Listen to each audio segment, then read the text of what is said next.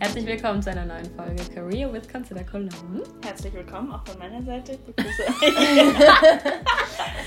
Die offiziellste Begrüßung ever. Unser Podcast ist schon eine Weile in Planung.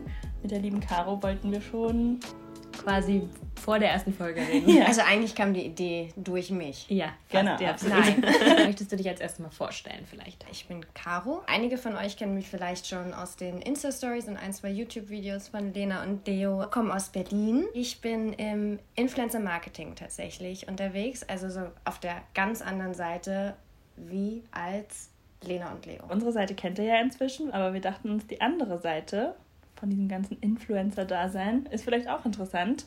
Und darum soll es heute gehen. Wenn du jetzt jemandem deinen Job ungefähr umschreiben müsstest, was du da eigentlich machst, so in zwei, drei Sätzen, jemand, der noch nie was davon gehört hat, was du da eigentlich machst, was würdest du dann sagen? Ich sage immer, dass ich eigentlich sowas mache, was früher die PR gemacht hat, dass sie zum Beispiel versucht hat, prominente Stars und Sternchen für Projekte einzuspannen, sei es äh, für so typische Werbekampagnen, wie es das früher gab, oder als äh, Markenbotschafter, dass ich das so ein bisschen, sage ich mal, mit den neuen Promis für die jüngere Generation mache, nämlich mit Influencern, die auf YouTube oder Instagram, also auf sozialen Medien, eine sehr große Reichweite haben. Ja, voll gut. Normalerweise ähm, fangen wir dann meistens den Podcast quasi wieder von vorne an und fragen so, was so der erste Moment war, den du als guten Start empfinden würdest, um über deine berufliche Laufbahn zu reden. Also ich bin da total reingeschlittert. Es war tatsächlich nie geplant, dass ich Influencer-Marketing mache. Im Gegenteil, so für mich war, weil ich selbst auch früher gebloggt habe, jetzt mehr hobbymäßig, aber auch schon die ersten Kooperationen und Events damals hatte. Damals hieß es, glaube ich, noch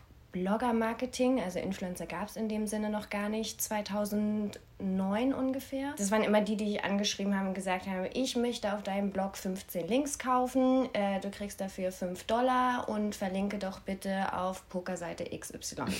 so. Und das war so für mich meistens so das äh, Influencer-Marketing. Ich wusste sowohl in der Schulzeit als auch als es aufs Abi zuging überhaupt nicht, was ich machen will. Ich habe schon früh angefangen zu arbeiten, so wie viele, glaube ich, typisch bei Kaisers an der Kasse oder im Café. Ähm, aber ich konnte mir halt nicht vorstellen, dass es einen Beruf gibt, den ich wirklich über mehrere Jahrzehnte machen möchte. Und dann kam die Frage, was ich äh, studiere. Für mich war immer klar, ich möchte studieren und ähm, habe dann Kulturwissenschaften studiert, weil das ist so ein bisschen peinlich, das zu sagen, meine Mama mir das tatsächlich vorgeschlagen hat, äh, weil die Uni war in der Nähe von Berlin. Man konnte sich den Stundenplan relativ gut selbst äh, einteilen.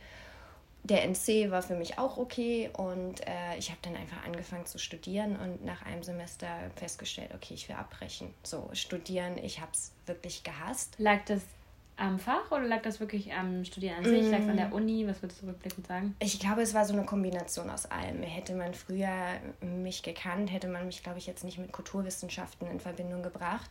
Und ich war halt immer schon eher praktisch veranlagt. Und ich mochte die Schule, weil die sehr strukturiert war, man seine Freunde immer um sich herum hatte. Es fiel mir auch immer sehr, sehr leicht, irgendwie mir Sachen zu merken. Und das Studium war wirklich, da musstest du halt Arbeit reinstecken. Und das war ich überhaupt nicht gewohnt, diszipliniert zu arbeiten.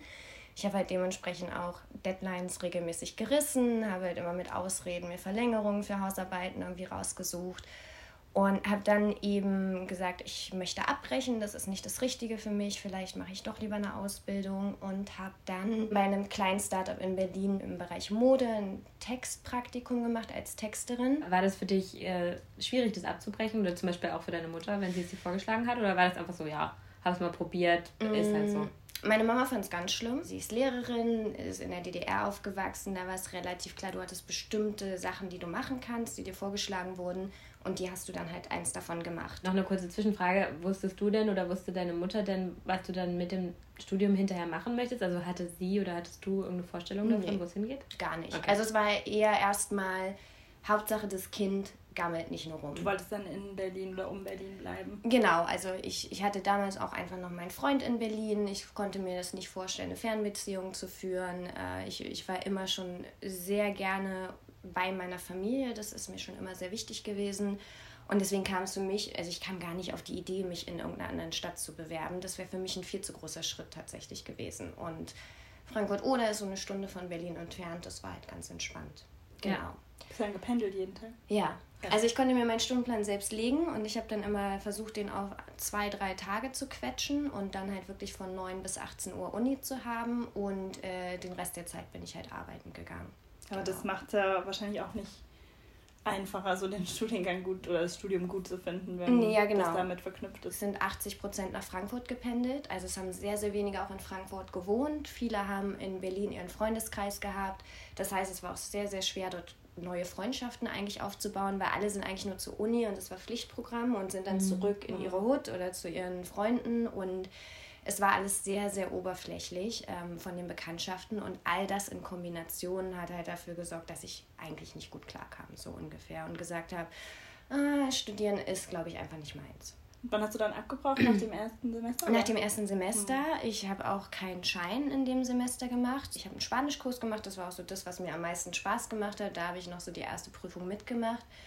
Und ich habe aber nicht abgebrochen, sondern ich bin halt einfach nicht mehr hingegangen. Ich bin halt weiter eingeschrieben geblieben. Ich habe auch nicht mal ein Urlaubssemester genommen weil ich gesagt habe, solange habe ich dann noch meine BVG-Karte, das ist so die Berliner Transportmittelkarte. Mhm. Äh, für Bus und Bahn, das habe ich noch günstig bekommen. Krankenkasse war dadurch abgedeckt und äh, als Student hast du natürlich einfacher ein Praktikum gefunden, als wenn du nicht eingeschrieben warst. Genau. Aber es war schon klar für dich, dass du das nicht weitermachst, oder? Eigentlich ja. ja okay. Also eigentlich war für mich völlig klar, ich mache jetzt das Praktikum und danach überlege ich, was ich mache. Warum ich das erzähle, ist, ich habe dieses Praktikum gemacht und äh, das hat mir auch viel Spaß gemacht gemacht, aber ich habe halt gemerkt, oh, ein Studium ist schon ganz gut, äh, weil du als Praktikant, ich sag mal, ohne abgeschlossene Ausbildung, ohne Studium, war halt relativ klar, du kommst halt nicht weit. Also irgendwas muss trotz Abi noch kommen, weil jeder dich auch gefragt hat, okay, was machst du eigentlich, wenn du nicht gerade dieses Praktikum machst und ich habe halt gemerkt, so ohne Abschluss bist du halt relativ wenig eigentlich wert zuerst mal. Ich glaube, so ab dem Zeitpunkt kann ich auch so ein bisschen springen. Ich habe halt gemerkt, okay, äh, nur ein Praktikum, ja, da wird der Berufseinstieg relativ schwer. Habe gemerkt, okay, studieren ist eigentlich doch ganz nice und habe halt dann doch mein Studium weitergemacht. Also warum nicht doch Ausbildung? Hätte ich mich kümmern müssen. Da hätte ich mich auch wieder entscheiden müssen. Und äh, da wusste ich ja auch nicht, was ich so richtig machen will. Und dann habe ich gedacht, so, naja, ich, ich muss auf jeden Fall neben dem Studium arbeiten, weil ich in der Zeit auch ausgezogen bin. Also Geld musste auch ein bisschen reinkommen. BAföG habe ich nicht bekommen. Auch da war ich noch ein bisschen zu faul, auf mich zu kümmern. Entweder das von meiner Mama oder meinen Eltern im Zweifelsfall einzuklagen. Ich ging ja eh sehr, sehr gerne arbeiten, sodass ich gesagt habe, okay, ich suche mir einen Nebenjob. Dann habe ich weiterhin die praktische Arbeit das Studium kann ich eben praktisch auf zwei bis drei Tage aufteilen und ähm, ich kann einfach beides machen und kann schon mal praktisch arbeiten, aber gleichzeitig kümmere ich mich um meinen Abschluss. Ja, und wo hast du dann so gearbeitet? Nach dem Praktikum bin ich als Werkstudentin zu Groupon gegangen, habe da auch wieder als Texterin gearbeitet. War relativ unspektakulär, ich konnte mir meine Stunden selbst einteilen, habe halt gutes Gehalt bekommen. Also es war jetzt kein Job, der mich erfüllt, aber das Texten hat mir halt einfach noch schon ein bisschen Spaß gemacht. Ging mir auch leicht von der Hand und mhm. dadurch äh, war klar, dass ich das jetzt einfach weitermache.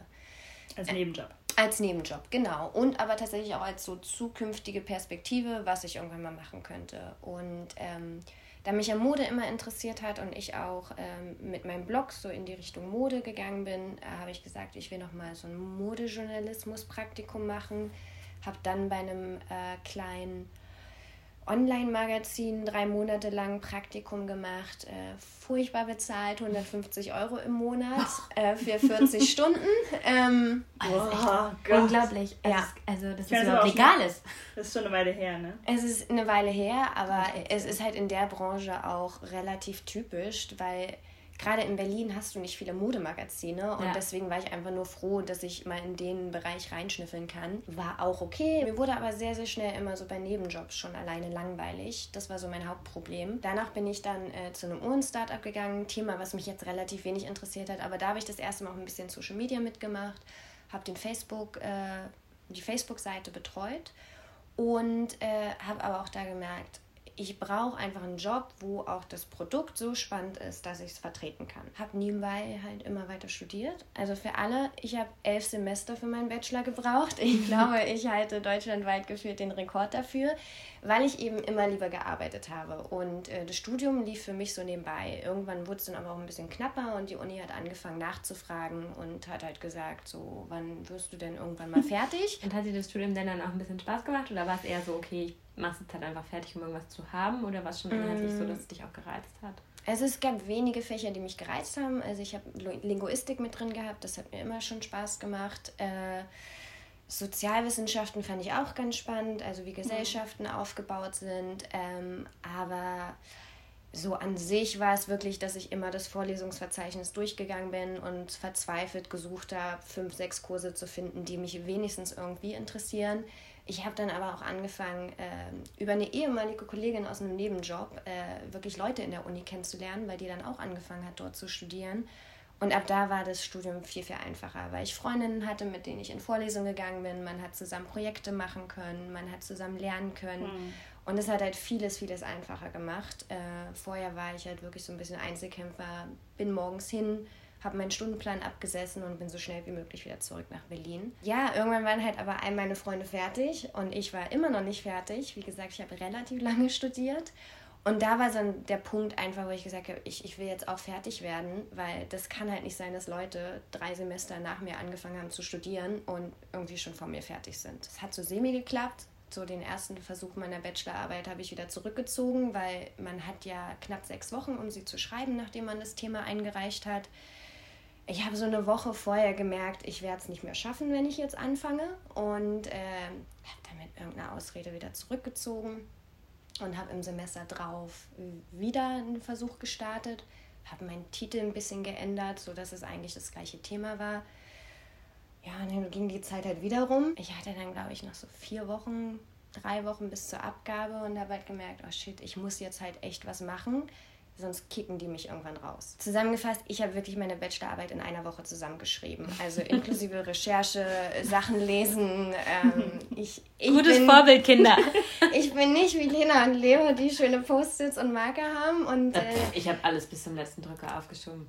ja, aber ich, also. also was Prokrastinieren angeht, bin ich halt wirklich das Maximum. Ich habe halt wirklich, ich glaube, die Nacht, bevor ich abgeben musste, die letzten zehn Seiten geschrieben. Habe dann irgendwie morgens meinen Bruder angebettelt, dass er noch nochmal schnell auf Rechtschreibfehler durchliest und dann bin ich binden gegangen und zur Uni gefahren und habe abgegeben. Ich habe meine Hausarbeiten immer genauso. Ich habe die alle in meinem Schlafanzug abgegeben, weil ich die Nacht davor komplett durchgearbeitet ja. habe, basically. Ich hatte mit meinem Dozent auch ein bisschen anderen Aufbau abgesprochen. Ich sollte Interviews führen, hatte ich halt nicht so richtig Bock drauf, deswegen habe ich die einfach weggelassen und habe eine rein theoretische Bachelorarbeit geschrieben und habe ihm das so ein bisschen bei der Abgabe gesagt. Das fand er jetzt auch nicht so cool. Also ich war wirklich das ist mir so super wichtig, auch mal zu sagen, ich war keine Musterstudentin, ich hatte keine Ahnung, was ich mit meinem Leben anfangen soll. Und als ich dann mit dem Studium fertig war, ich war einfach nur erleichtert, dass ich jetzt nicht mehr rausfliegen kann. Und ein Master kam für mich überhaupt nicht in Frage, wie ihr euch vielleicht jetzt schon mittlerweile denken könnt. Ja, aber halt auch krass, dass du es trotzdem durchgezogen hast. Das muss ja, man ja auch mal sagen. Also ich meine, vor allen Dingen, wenn man jetzt halt eigentlich nicht so die Motivation hat und zusätzlich auch nicht weiß, was man mit dem Studium eigentlich will oder soll, es ist ja krass, das überhaupt durchzuziehen. Es war für mich, und das habe ich halt durch meine Nebenjobs auch ganz krass gemerkt, so dass es halt wichtig ist, irgendwas zu haben. Und sei es einfach auch ein Abschluss wie Kulturwissenschaften, der dir in den wenigsten Jobs wirklich was bringt außer die Erfahrung, wie kannst du dir selbst Sachen beibringen und wie kannst du vielleicht größere Zusammenhänge in Verbindung bringen. Für den praktischen Arbeitsalltag war jetzt wenig Wissen dabei, aber mir war es halt super wichtig, gerade weil ich auch sechs Jahre gebraucht habe, dass ich am Ende wenigstens mit irgendwas rausgehe. Und ja. ich wusste ja auch, ich bin nicht dumm, also das war mir Gott sei Dank immer irgendwann noch klar so ich kann es eigentlich, ich bin halt wirklich an meiner eigenen Disziplin und Faulheit meistens gescheitert. Zumindest habe ich es damals wirklich als Faulheit definiert. Mittlerweile würde ich sagen, es war damals einfach total Überforderung. Und dass es halt auch keine Leidenschaft war. Ja, also auch weil es einfach nicht das war, was dich so genau, gekriegt hat. Genau, und Studium, wie gesagt, überhaupt für mich auch dieses ganze Theoretische und nichts anwenden zu können und, und irgendwie immer from scratch Hausarbeiten zu schreiben das liegt mir einfach nicht. Ja. Äh, gib mir einen fertigen Text, den ich redigieren soll. Das macht mir total Spaß. Aber ähm, mir selbst Sachen aus den Fingern zu saugen, fand ich immer schon eigentlich fast furchtbar. Ja, wie ging es weiter? Ich habe erstmal eine Europareise gemacht und habe mir mit mhm. meinem Freund einen Camper gemietet und bin drei Monate durch Europa gereist. Und danach kam dann wirklich, dass ich mir dachte, jetzt muss ich mir langsam einen Job suchen. Ich brauche Geld. Da war auch so der Punkt, dass ich gedacht habe, ich will jetzt anfangen zu arbeiten, ich will jetzt irgendwie äh, endlich Berufserfahrung sammeln, einfach einen schönen Lebensstandard mir ab einem gewissen Punkt ermöglichen und nicht ständig Geldsorgen haben. Und ich will halt auch endlich wissen, was ich mit meinem Leben mache, so mehr oder weniger. Ich habe mich, glaube ich, bei drei Firmen in Berlin beworben. Nummer eins war bei Zalando als Texterin, weil ich habe ja immer als Texterin gearbeitet und mhm. dachte mir, das wäre eigentlich ganz gut. Ähm, habe meine Bewerbung ohne Textproben abgeschickt, dass wir alle, wenn ihr euch als Texterin bewerbt, schickt Textproben mit. War mir nicht so bewusst und ich habe überhaupt nicht verstanden, warum die mich abgelehnt haben und mich noch nicht mal zu einem Gespräch eingeladen haben, weil mein Lebenslauf hat ja mehrmals Texterin drin gehabt. Dann noch bei so einem anderen kleinen Mode-Startup für den Bereich PR, glaube ich, weil ich dachte, das finde ich auch nochmal ganz interessant und dann eben bei äh, Glossybox als äh, Communications Manager, was so eine Mischung war aus interne Kommunikation, externe Kommunikation, PR. Also Influencer Marketing war da gar nicht bei und da habe ich mich bewusst auch für Communications Manager und nicht für Influencer Marketing beworben, weil Influencer Marketing Manager waren ja diese blöden. So. Aber das gab es damit schon? Es, ja, es gab schon. Okay. Es war tatsächlich auch ausgeschrieben, also es war 2015. Ähm, und ich habe aber gesagt, ich will zwar in die Kommunikation, aber ich will mehr so in die strategische Kommunikation. Also ich will nicht weiter einfach nur Texte schreiben, die mir andere sagen zu Themen, sondern ich will selbst mitentscheiden können, was kommunizieren wir überhaupt und warum. Und PR fand ich spannend, das hatte mit Leuten zu tun. Dann kam ich zum Vorstellungsgespräch bei Glossybox und es drehte sich halt alles um Influencer-Marketing. Ich hatte in meinem Lebenslauf, glaube ich, nicht mal meinen Blog dabei. Ähm, ich habe einfach, als ich da ankam, die haben alle immer gefragt, hast du einen Instagram-Kanal? Äh, den habe ich dann äh, auch gezeigt, der wurde dann auch sofort angeschaut und dann meinte ich, ah, okay, du hast ja schon irgendwie ein paar tausend Follower. Bist du denn Bloggerin, so ungefähr? Und so kamen wir so ein bisschen in das Thema rein, wie mein Blick auf Blogger ist. So, was muss man denen bieten, damit die Lust auf Kampagnen haben? Worauf muss man Acht geben? Äh, wohin kann das Influencer-Marketing gehen? Und es war auch alles ganz spannend. Aber dafür hatte ich mich ja gar nicht beworben. Und ähm, ja, am Ende des Gesprächs haben wir so mehr oder weniger die Abmachung getroffen, dass ich einen Teil Kommunikation mache, also auch über die PR was lerne, aber auch ein bisschen ins Influencer-Marketing reinschnüffel, aber nur solange ich mich damit wohlfühle, weil ich immer gesagt habe, es kennen mich einfach viele als Bloggerin, gerade in Berlin. Und ich will halt keine Kampagnen verkacken, weil das fällt im Zweifelsfall negativ auf mich zurück. Und das wollte ich auf jeden Fall vermeiden, dass mein, ich sag mal, äh, Bloggerruf darunter leidet, dass Glossybox komische Sachen macht. Das heißt, du hast den Job bekommen? Ich habe den Job bekommen. Ganz kurz dazu, hat dein Studium da in irgendeiner Form eine Rolle gespielt? Nö, überhaupt also, nicht.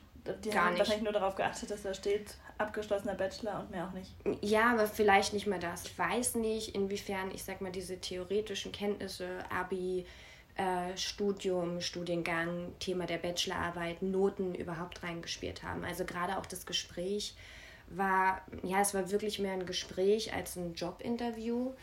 Es gab natürlich auch so klassische Fragen wie, wenn du ein Tier wärst, welches wärst du? Was hast du gesagt? Ein Spatz. Nein, süß. Weiß ich, ich fliege gern rum und ich habe gerne die Übersicht, aber ich, ich gehe auch mal auf den Kaffeetisch und pick mir da den Krümel runter. Also Cute. jeder Bewerbungsratgeber hätte sich wahrscheinlich gesagt, du, du hast einfach den Sinn dieser Frage nicht verstanden. aber es war schon klar, das Gespräch lief gut und auch wenn Glossybox damals gar nicht mein Wunscharbeitgeber war, sondern eigentlich damals zum Beispiel Zalando, ähm, war dieses Interview so cool, dass ich gesagt habe, da möchte ich gerne arbeiten. Mhm. Also einfach auch, weil die Leute so sympathisch waren.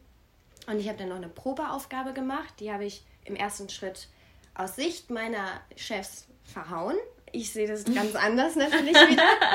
Darfst du sagen, was das war? Ja, ich musste mir, also äh, ich, ist dann Caroline, musste der Bloggerin Terror Bambi ein Anschreiben schicken per E-Mail. Ähm, für eine bestimmte Box, die in dem Zusammenhang rauskam und äh, sie für eine Kooperation gewinnen.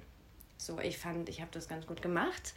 Sie fanden es extrem äh, unindividuell. Was sie erwartet haben, ist, dass ich halt wirklich diese persönliche Ansprache bringe, dass ich auf meinen Content eingehe, dass mhm. ich sage, da hast du schon mal was zu dem Thema gemacht, da hast du was schon zu dem Thema gemacht. Und ich habe es halt relativ neutral gehalten, weil ich mir so dachte, wer macht das denn im Alltag mhm. wirklich? Beziehungsweise ich kenne meinen Blog in- und auswendig und wollte es halt nicht übertreiben. Ja. Ähm, ist ja. ja. auch ein bisschen verrückt, sich selber. Mega. Sowas zu schreiben Total. ist ja schon eine merkwürdige Aufgabe. Hätten also. sie mir gesagt, ich soll irgendjemand anders das schreiben, hätte ich das, glaube ich, sogar besser gemacht. Ja. Aber ich meine, damals war das ja eine ganz andere Zeit. Und ich glaube, ja. damals hat das bei uns jetzt echt fast niemand gemacht, oder? Also ich meine 2015. Also und damals war das total besonders, dass du überhaupt auf den Content eingehst. Und was sie von mir sehen wollten, es ging um eine Black-and-White-Box. Äh, es ging darum, dass ich zum Beispiel sage, dass du gerne schwarz und ja. weiß trägst und auch kombinierst. Wow. Wie individuell. ja auch super Sieht man ja an dem Blogbeitrag. Also so das hätte ich eher als Minus angegeben und geschrieben, ich habe gesehen, du trägst auch Black and White. Das war mal ganz cool, weil sie haben mir dann eben auch das ganz klar gesagt, dass sie das total platt finden und dass sie irgendwie das Gespräch so positiv fanden und fanden, ich habe viele wahre Punkte angesprochen, warum ist denn jetzt dieses Anschreiben so spröde? Ich soll es doch bitte nochmal machen. Okay. So. Und dann dachte ich mir, alles klar, jetzt erst recht, habe es nochmal gemacht und habe dann zwei Stunden später auch die Zusage bekommen. Long story short, ich hatte dann meinen ersten Job und, ich sag mal, meinen ersten richtigen Job und war Junior Communications Manager bei Glossybox. Ja, was waren denn dann so deine Aufgaben? Ich sollte mir halt überlegen, was man überhaupt mit Bloggern machen kann. Das muss ich kurz in dem Zusammenhang erklären. Glossybox ist so eine Beautybox, da sind immer fünf Produkte pro Monat drin, die Abonnenten zugeschickt bekommen und jede Box stand unter einem Thema. Also sowas wie Pyjama Party, Girls Night Out, äh, Spring Fever, whatever. Zu jedem dieser Themen haben wir immer Kampagnensitzungen gemacht und haben uns eben überlegt, äh, wie können wir über die verschiedensten Bereiche hinweg dieses Thema promoten. Und mein Bereich war eben PR und Influencer Marketing. Ich habe mir dann überlegt, wie kann ich zum Beispiel die Boxen, an welche Blogger schicke ich die überhaupt? So, welche passen? Äh, was kann ich vielleicht drumherum machen, dass es nochmal spannender wird? Mit welchen macht man vielleicht auch bezahlte Kooperationen, um es nochmal gezielter zu platzieren? Blogger-Events, also alles Mögliche, was eigentlich um, rund um das Thema Influencer ging, lag ja. dann bei mir. Ich wollte gerade sagen, das ist ja jetzt eigentlich nur Influencer-Marketing. Hast du dann auch noch andere Sachen gemacht oder bist du dann einfach so warst ja, du da also, und dann haben sie dir da halt gesagt, jetzt mach mal die Blogger? Nee, ich habe tatsächlich auch am Anfang noch ein bisschen PR gemacht. Also wir haben uns genau so eine Aktion, wie wir uns tatsächlich für die Influencer überlegt haben, haben wir uns auch für die Magazine überlegt. Äh, oder wir haben uns Promo-Aktionen äh, ausgedacht, die dann auch umgesetzt wurden.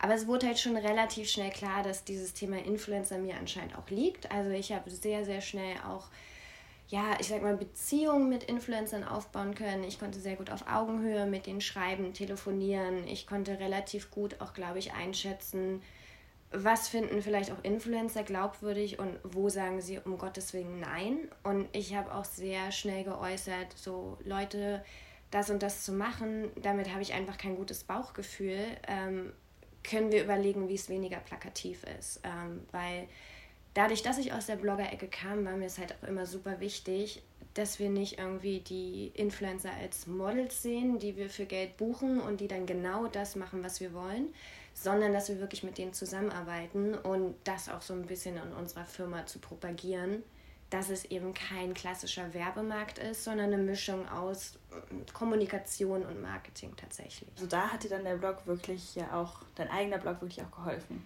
Ja, ich finde es am Anfang gar nicht so einfach, weil gerade in Berlin die Leute, die kannten mich alle als Terrorbambi. Und plötzlich schreibe ich denen irgendwie mit caro.glossybox.de eine E-Mail und sage, ich würde dir halt gerne Box zuschicken. Und es war für mich relativ schwer, die Balance zu finden, zwischen wir kennen uns und wir haben eine persönliche Beziehung, aber jetzt trete ich halt professionell dir gegenüber auf und ich möchte sozusagen Geschäft mit dir machen und tatsächlich auch Freunde oder Bekannte, je nachdem, das unterscheidet sich ja auch immer so ein bisschen, denen klar zu machen, die müssen nicht, nicht alles machen, was ich von ihnen will, nur weil wir eigentlich Freunde sind, ja. sondern das ist ein professionelles Verhältnis und da sind tatsächlich gerade auch am Anfang ein, zwei Freundschaften dran kaputt gegangen weil sie das nicht so richtig trennen konnten und gesagt haben, äh, wir fühlen uns halt damit nicht wohl, das aber nicht richtig ausgesprochen haben und ja, das sich dann, ich sag mal, so ein bisschen ausgelaufen hat. Und ja. das war am Anfang schon schwierig, da so die Balance zu finden. Ähm, gerade das Wissen hat mir zwar geholfen, aber dass ich eben schon eine gewisse Bekanntheit in Berlin hatte, hat manchmal eben auch nicht geholfen. Ja, also das muss man vielleicht auch mal noch dazu sagen, weil ich meine, bei uns passiert es ja tatsächlich auch sehr häufig, dass wir mit Freunden zusammenarbeiten. Das ist schon mal durch unser Modell und aber auch so in dem Umkreis hat sich das einfach so ergeben. Aber das muss natürlich auch nicht immer gut laufen. Ne? Es birgt natürlich auch immer ein Risiko.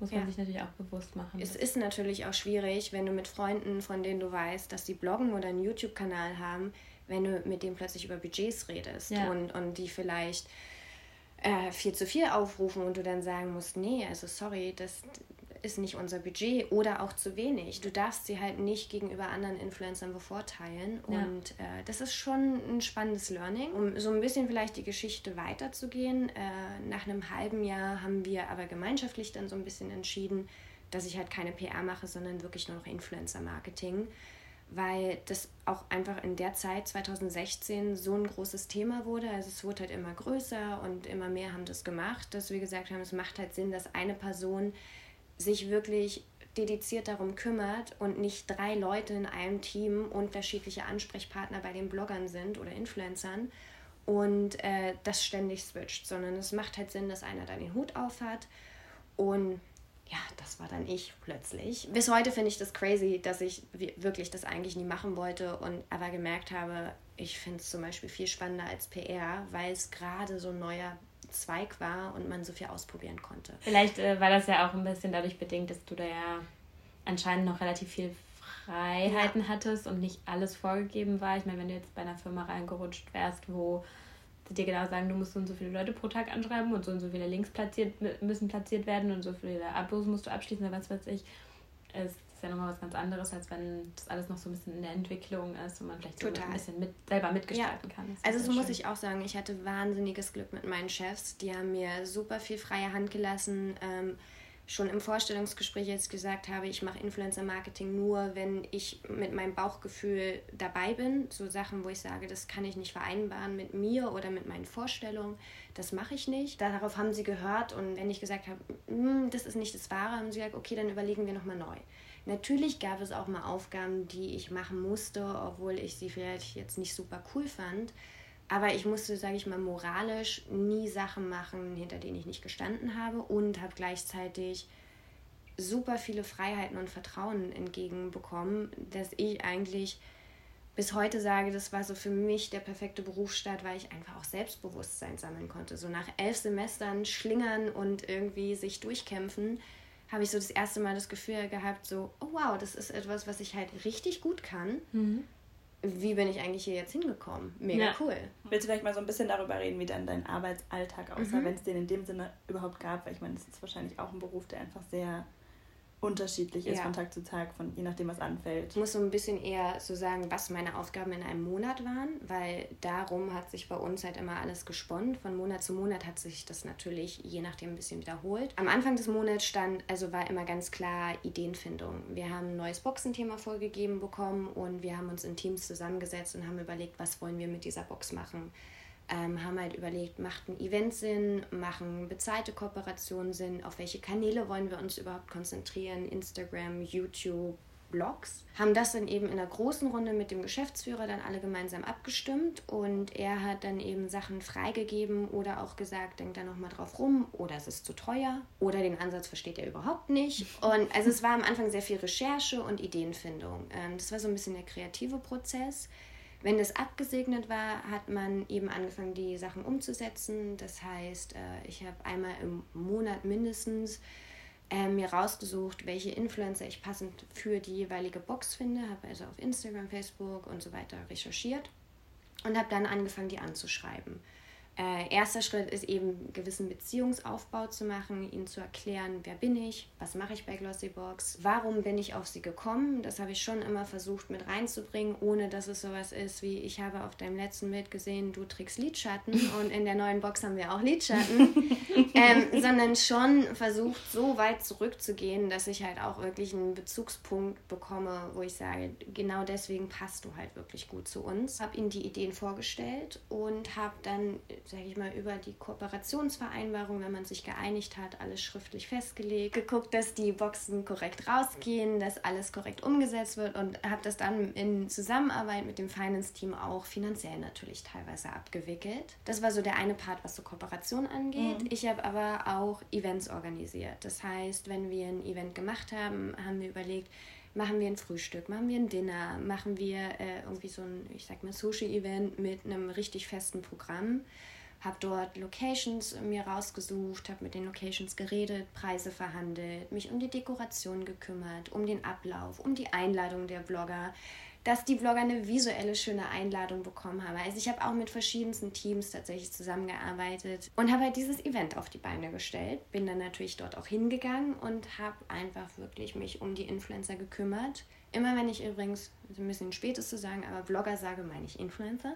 Ja. und war dann halt vor Ort für alle Influencer eigentlich Ansprechpartner. Aber ich habe tatsächlich auch im Hintergrund, das vergisst man glaube ich oft, äh, auch wirklich so, ich sag mal, das, wir nennen es Tracking gemacht. Das heißt, ich habe genau geguckt, welcher Influencer hat in welchem Monat über uns berichtet. Ähm, habe Screenshots von den Instagram-Posts gemacht, die Stories teilweise auch gescreenshottet, Videos abgespeichert und ähm, wir haben am Ende des Monats immer geguckt, wie viele haben denn überhaupt in dem Monat über uns berichtet und wie war überhaupt das Feedback. Ähm, es gab natürlich auch Boxen, die mal nicht so gut ankamen. Und da haben wir uns dann immer ähm, hingesetzt und haben wirklich auch jedem Influencer, den wir gefunden haben, Feedback gegeben und haben uns für das Posting bedankt oder haben auch gesagt, oh, schade, dass dir die Box nicht gefallen hat. Geben wir so weiter ähm, oder haben erklärt, was wir uns dabei gedacht haben. Was du nicht gemacht hast, ist aber jetzt zum Beispiel der Instagram-Account von Glossybox, der genau. Facebook-Auftritt von Glossybox. Weil ich meine, das würde man jetzt vielleicht ja auch unter Influencer-Marketing ja. für eine Firma verstehen. Das war jetzt aber bei euch nochmal ein ganz anderer Bereich. Es war für uns ein getrennter Beruf. Also tatsächlich viel unter das Thema äh, Kommunikation, viel bei uns PR, Influencer Marketing und Social Media. Das heißt, ich war eigentlich in einem Team mit der PR-Managerin, der Social Media Managerin und mir und eventuellen Praktikanten und Werkstudenten. Ähm, aber wirklich für die Umsetzung auf Instagram oder Facebook waren andere zuständig. Äh, es war aber schon so, dass wir uns da immer sehr eng abgestimmt haben. Also es war schon so, dass zum Beispiel die Social Media Managerin für uns die Postings, die sie gefunden hat, bei, äh, wenn sie online war, fotografiert hat und uns weitergeleitet hat. Oder wenn wir Events hatten, war auch unsere Social Media Managerin dabei und hat für Instagram irgendwie Instagram Stories aufgenommen. Aber es war für uns schon ein getrennter Bereich, was aber tatsächlich in vielen Firmen anders ist. Hm. Mhm. Oftmals läuft es über eins, ne? Also genau. Also, gerade bei kleineren Firmen wahrscheinlich, bei Startups. Total, ja. Wenn überhaupt dann eine Person. Für beides zuständig. Ja. Und wir haben aber so viel gemacht, sowohl auf Social Media als auch auf, ähm, äh, im Influencer-Marketing, dass es eine Person gar nicht geschafft hätte. Und äh, deswegen ist auch unser Team eigentlich immer wieder gewachsen. Und wir waren auch so mit eins der größten Teams, weil ja, wenn du ein Event einmal im Monat organisierst und, und Kooperationen machst und auch Gewinnspiele für die Follower auf Instagram zu organisieren, dauert natürlich ein bisschen. Das wäre mit einer Person gar nicht so möglich gewesen. Also du hast ja in dem Bereich eigentlich keine großartige Erfahrung gehabt, jetzt insbesondere mhm. auch Eventplanung oder so. Also ja. ich meine, da gibt es ja ganze Studiengänge zu. Ähm, ist da auch mal was schiefgegangen? also ich muss sagen, ich hatte vor jedem Event, war ich total aufgeregt. Einfach weil ich eigentlich auch nicht der Mensch bin, der immer im Mittelpunkt stehen muss. Man wächst halt rein. Also die ersten Events waren halt viel, viel kleiner ähm, und die waren wirklich in einem Café mit zehn Influencern und ich sag mal platt Kaffee und Kuchen. Ähm, während wir später sowas wie die Glossicon gemacht haben, wo wir ähm, die Mercedes-Benz Arena gemietet haben und 90 Influencer da hatten, die Meet and Greets gemacht haben, die Auftritte hatten, die und die ich dann betreut habe. Das war natürlich ja das Maximale. Ja. Und wenn du das einmal gemacht hast, dann traust du dir halt gefühlt alles zu, muss man ja. auch ehrlich sagen. Natürlich gehen auch immer mal wieder Sachen schief. Also als wir das erste Mal zum Beispiel auf der Beauty-Messe waren. Die Beauty-Messe ist wirklich eine riesige Messe, wo du vier, fünf Hallen voller Marken hast. Ich war noch nie auf einer Messe und wir sollten dann aber für die Beauty-Messe drei Tage lang Blogger-Aktivitäten planen. Ähm, wir hatten auch unseren Stand nie live gesehen, sondern immer nur auf dem Papier. Und natürlich ist das so, wenn du da ankommst und äh, ich sag mal um 9.30 Uhr kommen dann 80 Influencer, weil du aus dem Raum alle eingeladen hast, stehst du halt erstmal da und denkst, okay, Moment, was mache ich jetzt hier überhaupt? Und äh, wir hatten damals eine kleine Tour über die Messe geplant. Wir hatten aber vorher gar nicht die Zeit, selbst über die Messe zu gehen. Und äh, wir haben uns vorher zwar die Stände angeschaut, wo wir vorbeigehen wollen, was auch Partnermarken von uns waren. Aber ich sag mal so, das war jetzt nicht meine Sternstunde da mit, ich bin da mit so einem kleinen Glossybox-Schild lang gegangen, irgendwie 80 Blogger hinter mir her, was schon allein nicht funktioniert, dass sie mich überhaupt hören. Und habe ihnen dann halt irgendwas über Fußpflege von unseren Partnerständen erzählt und habe die ganze Zeit auf meinen Plan geguckt, um zu überlegen, wo muss ich überhaupt als nächstes hin, weil mein räumliches Vorstellungsvermögen tatsächlich auch nicht das Beste ist. Aber letztendlich ist es wirklich immer so, dass selbst wenn mal was schief geht oder wenn ein Ablauf nicht perfekt äh, passt, war unsere Beziehung zu Influencern, hoffe ich, immer so gut, dass sie auch gemerkt haben, wir haben das dann auch offen zugegeben oder haben halt auch gesagt, sorry, ähm, das hat vielleicht gerade nicht perfekt gepasst und da hat nie eigentlich jemand genervt reagiert, sondern das fanden die ja eher sympathisch, dass wir nicht total perfekt durchorganisiert sind bei jedem Event, auch wenn wir es immer versucht haben. du redest jetzt die ganze Zeit in der Vergangenheit. Ja. Du bist mittlerweile nicht mehr bei Glossybox? Genau, ich bin nicht mehr bei Glossybox. Äh, ich war tatsächlich drei Jahre da und äh, habe dann irgendwann nochmal gemerkt, ich, ich brauche was Neues. Also wenn man drei Jahre lang jeden Monat ein neues Thema hat, äh, trotzdem ähnelt sich das ab einem bestimmten Punkt. Und auch da war es wieder so, dass ich eben Kollegen hatte, die, die wirklich mega waren. Die, wir waren immer so eine Glossy Family.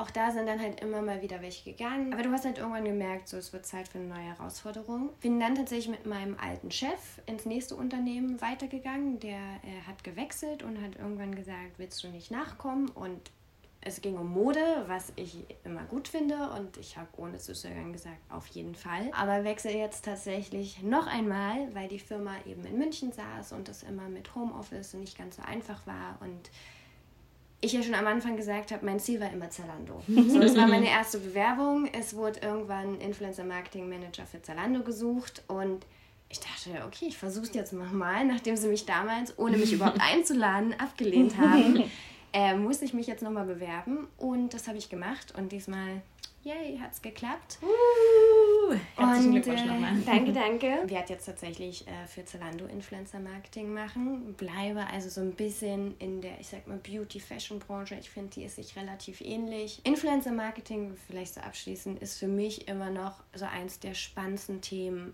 die es gibt. Ich muss aber auch sagen, und ich glaube, das habe ich jetzt schon zehnmal im Podcast gesagt, ich hätte nie gedacht, dass ich hier lande. Und das ist so, so ein bisschen auch, was ich halt immer auch, ich sag mal, kleineren Geschwistern, Nichten, Neffen, die jetzt gerade dabei sind, irgendwie Abi zu machen, mitgebe. Ich hatte halt nie den Berufswunsch, den ich verfolgen wollte. Ich habe mir immer gedacht, wie soll ich einen Job finden, der mir Spaß macht? Und immer wenn mir Leute gesagt haben, es kommt, wie es kommt, das Richtige wird sich finden, dachte ich mir so, mm -mm. aber tatsächlich ist es doch so. Ich bin halt irgendwie in meinen ersten Job reingerutscht, habe da einfach auch durch tolle Chefs gemerkt, ich kann mich ausprobieren.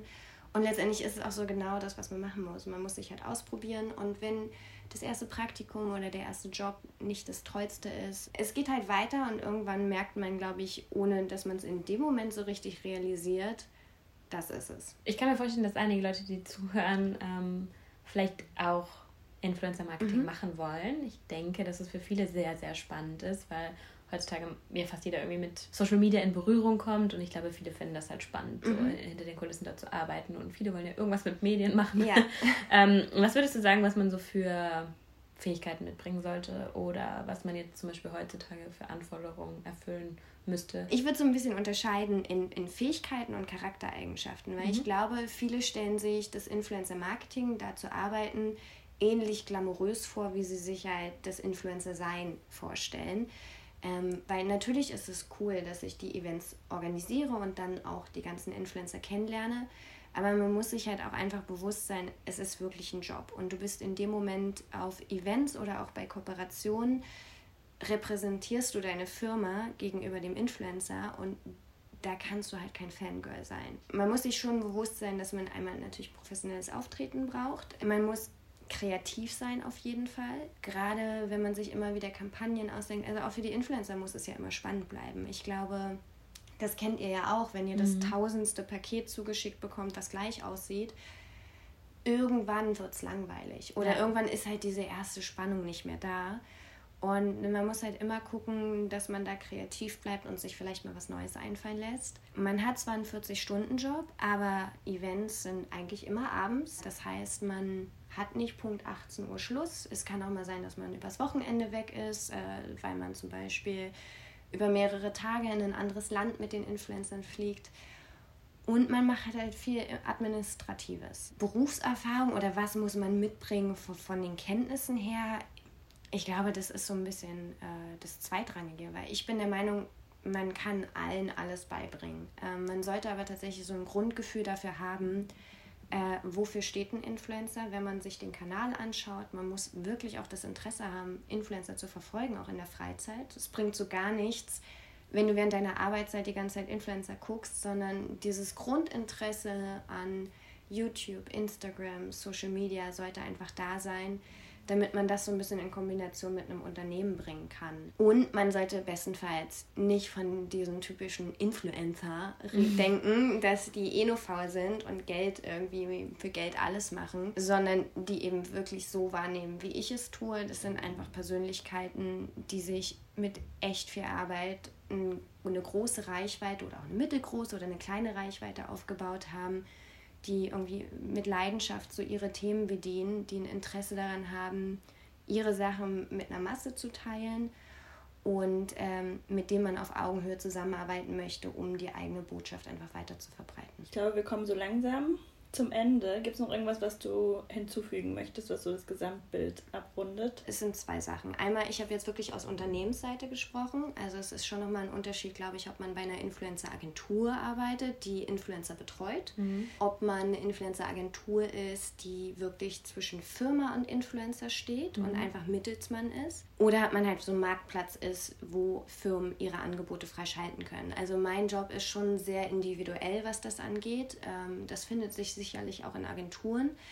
Aber ich stehe halt wirklich für das Unternehmen und das ist einfach in einer Agentur zum Beispiel ein bisschen anders. Mein zweiter Punkt ist so ein bisschen auch für Influencer in die Bresche zu springen, weil ich glaube, in den letzten ein, zwei Jahren kriegen Influencer halt echt sehr, sehr viel auf den Deckel.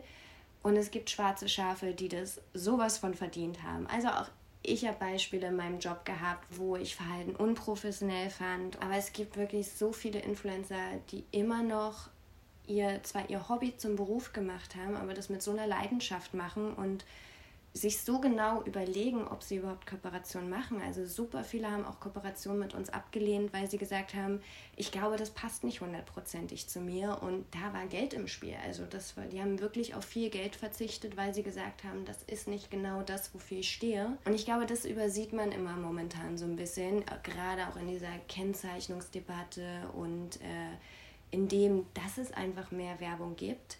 Ich glaube, den Leuten da draußen muss so ein bisschen mehr bewusst werden, dass wenn ein Influencer fünf Kooperationen im Monat macht, dann hat er wahrscheinlich 150 Kooperationsangebote bekommen, wenn er wirklich groß ist. Und das ist schon stark, dass viele zu Firmen auch Nein sagen. Und den Großteil der Influencer, die ich kennengelernt habe, das sind super coole Menschen. Das sind, äh, ich sag mal, Mädels, Frauen, Männer wie ihr und ich. Und ähm, am Ende muss, glaube ich, einfach jeder Zuschauer, Follower für sich selbst entscheiden, wem glaubt er und wem nicht. Und äh, was kauft er vielleicht auch am Ende nach und nicht. Natürlich wollen wir, wie ich mit meiner Arbeit am Ende Produkte verkaufen oder ein Branding beeinflussen. Aber es ist nicht, dass wir auf Teufel komm raus irgendwie, weiß ich nicht, allen unsere Produkte unterjubeln wollen, ähm, Hauptsache Cash machen, sage ich ja. mal. Wir haben jetzt zum Abschluss immer noch drei Fragen, die wir jedem stellen. Unsere drei berühmten Fragen. Die erste Frage ist, was wolltest du als Kind werden? Ich wollte Tennisprofi werden. ich wollte Steffi Graf werden und ich wollte mich auch in Steffi Graf umbenennen. okay. Konntest du Tennis spielen? Originell. Ich konnte tatsächlich okay. Tennis und auch relativ gut Tennis spielen, aber ja, wie das so ist, irgendwann habe ich halt keine Lust mehr gehabt. Süß. Nummer zwei, was machst du, als Ausgleich zum Beruf? Ja, gute Frage, weil ich habe wirklich, ich bin, glaube ich, einer der wenigen Menschen, die nicht so klassisch Hobbys haben. Ähm, ich glaube, ganz vielen Menschen geht so. Also mein erster Reflex war zu sagen, shoppen.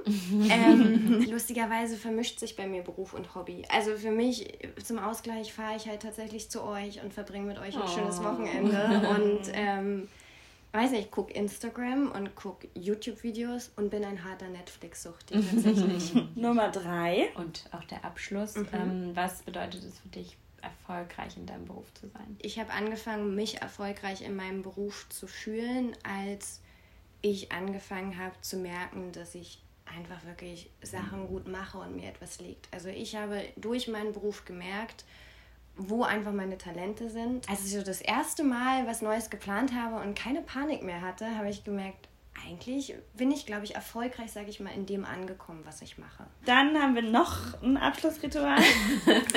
das also, bei diesem Podcast. Ja, genau, wer es bis hierhin geschafft hat. Ciao, Kakao. Tschö mit Ö. See you later, Alligator. Tschüss.